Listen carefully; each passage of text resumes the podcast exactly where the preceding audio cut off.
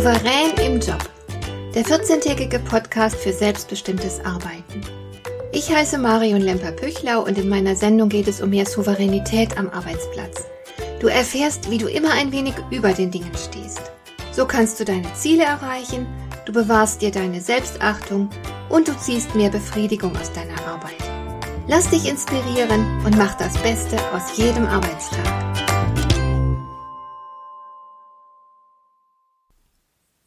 Meine Schwiegermutter war eine überaus ängstliche Person.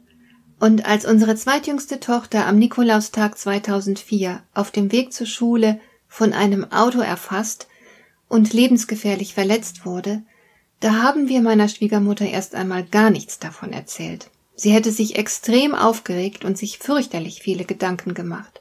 Und wahrscheinlich hätte sie deswegen mehrmals täglich bei uns angerufen, um sich nach ihrer Enkeltochter zu erkundigen.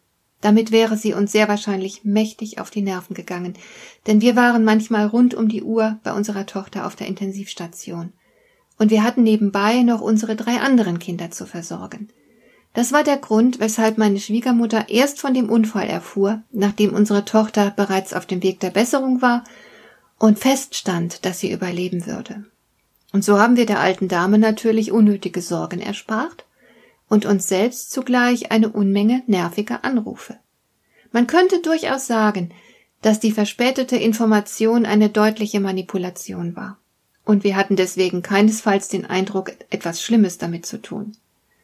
Tatsache ist, dass wir alle Einfluss auf unsere Umgebung ausüben. Allein dadurch, dass wir atmen und Luft verdrängen, verändern wir die Welt. Die meisten Einflussnahmen passieren allerdings unbewusst. Wir denken vergleichsweise selten über die Folgen unseres Verhaltens nach. Und manchmal kennen wir die Folgen ja auch gar nicht. Wenn du dich beispielsweise zum Kauf eines T-Shirts entschließt, dann weißt du meistens nicht genau, wo, von wem und unter welchen Umständen es hergestellt wurde. Aber dein Kauf hat Einfluss. Es bestätigt die Produzenten in ihrem Tun und es werden sehr wahrscheinlich weitere T-Shirts unter denselben Umständen entstehen. Und manchmal hat etwas, was du gesagt hast, langfristig Folgen, von denen du nichts ahnst. So geht es mir manchmal im Coaching. Ich treffe einen Kunden nach Jahren wieder, frage ihn, wie es ihm geht, und der erklärt mir dann, dass sich sein Leben geändert hat, seit ich damals diesen einen Satz gesagt habe. Und dann zitiert er mich. Ich hingegen kann mich beim besten Willen nicht an diesen Satz erinnern. Wahrscheinlich handelt es sich dabei um eine eher beiläufige Aussage. Aber für meinen Kunden hat dieser Satz offenbar den ganzen Unterschied gemacht. Wir nehmen also ständig Einfluss, ob wir wollen oder nicht, alles, was wir tun, hat für irgendwen irgendwelche Folgen. Und es ist bestimmt nicht sonderlich souverän, wenn wir dabei vollkommen ahnungslos sind und so gar nicht wissen, was wir auslösen. Souverän wäre es doch, ganz gezielt Einfluss zu nehmen. Und wenn wir nicht möchten, dass der andere unsere Absicht kennt, dann handelt es sich dabei um Manipulation. Wir alle wenden kleine Psychotricks an, um bei unserem Gegenüber ganz bestimmte Reaktionen auszulösen. Und wir selbst sind ebenso jeden Tag Opfer von allerlei Psychospielchen. Manche davon haben wir schon früh im Leben gelernt und nutzen sie, ohne dass es uns bewusst ist. So weiß zum Beispiel jeder von uns, dass man freundlich zu der Person sein sollte, von der man etwas will. Im Grunde ist jedes Kundengeschenk eine Form der Manipulation. Und das ist natürlich nicht grundsätzlich verwerflich. Wir haben nun einmal bei vielem, was wir tun, den einen oder anderen Hintergedanken. Wir manipulieren unsere Mitmenschen. Wahrscheinlich viel öfter, als uns klar ist. Und wenn das zum eigenen Vorteil geschieht, handelt es sich fraglos um Manipulation. In der Werbung beispielsweise passiert dergleichen ständig. Manipulation ist etwas Alltägliches, und wird erst dann verwerflich, wenn das Gegenüber dabei Schaden nimmt. Wenn also der Vorteil, den wir uns mittels unserer jeweiligen Manipulationsstrategie verschaffen, auf Kosten des Gegenübers zustande kommt, dann wird Manipulation in der Tat fragwürdig. Aber in allen anderen Fällen lässt sich eigentlich nicht viel dagegen einwenden, zumal die Fähigkeit zur Manipulation ihre Wurzel in der Evolution hat und daher tief in uns angelegt ist. Wer sich nicht durchsetzen kann, verliert. Und weil man nun mal nicht immer körperlich stark genug war, um sich gegen andere in der Gruppe durchzusetzen, hat die Evolution die Listigen bevorzugt, diejenigen also, die gut manipulieren konnten. Wir sind die Nachfahren jener Listigen. Und mir persönlich sind ein paar manipulative Strategien ehrlich gesagt auch deutlich lieber als körperliche Auseinandersetzungen. Wir sind also alle nicht ganz aufrichtig und verfolgen unsere persönlichen Ziele mit Hilfe geschickter Täuschungsmanöver. So bringen wir andere Menschen dazu, dass sie uns helfen, unsere Ziele zu erreichen. Und zwar ohne, dass sie davon etwas bemerken. Wenn du ehrlich zu dir bist, dann wirst du feststellen, dass du selbst eifrig von manipulativen Strategien Gebrauch machst. Das ist nur menschlich. Es wäre nicht sonderlich souverän, sich keine Gedanken darum zu machen, sondern gedankenlos Einfluss auf andere zu nehmen. Und du würdest auf diese Weise auch nicht unbedingt ans Ziel kommen. Wenn du aber gezielt und bewusst manipulierst, sieht die Sache schon ganz anders aus. Darum gebe ich dir hier ein paar Tipps für moralisch vertretbare Manipulationsmanöver. Du kennst sicher die Methode Fuß in der Tür. Wenn du etwas Größeres von einem Menschen erbitten willst, dann ist es unter Umständen unklug, gleich mit der Tür ins Haus zu fallen. Da wäre die Wahrscheinlichkeit größer, dass dir dein Gegenüber die Bitte abschlägt. Bitte ihn stattdessen in einem ersten Schritt um eine winzige Kleinigkeit, um etwas, das er bestimmt nicht ablehnen wird und erst danach rückst du mit deinem eigentlichen Anliegen heraus. Dann ist die Chance, dass sich der andere darauf einlässt, wesentlich höher. Ein anderer Trick, einer, den ich besonders mag, funktioniert ganz ähnlich.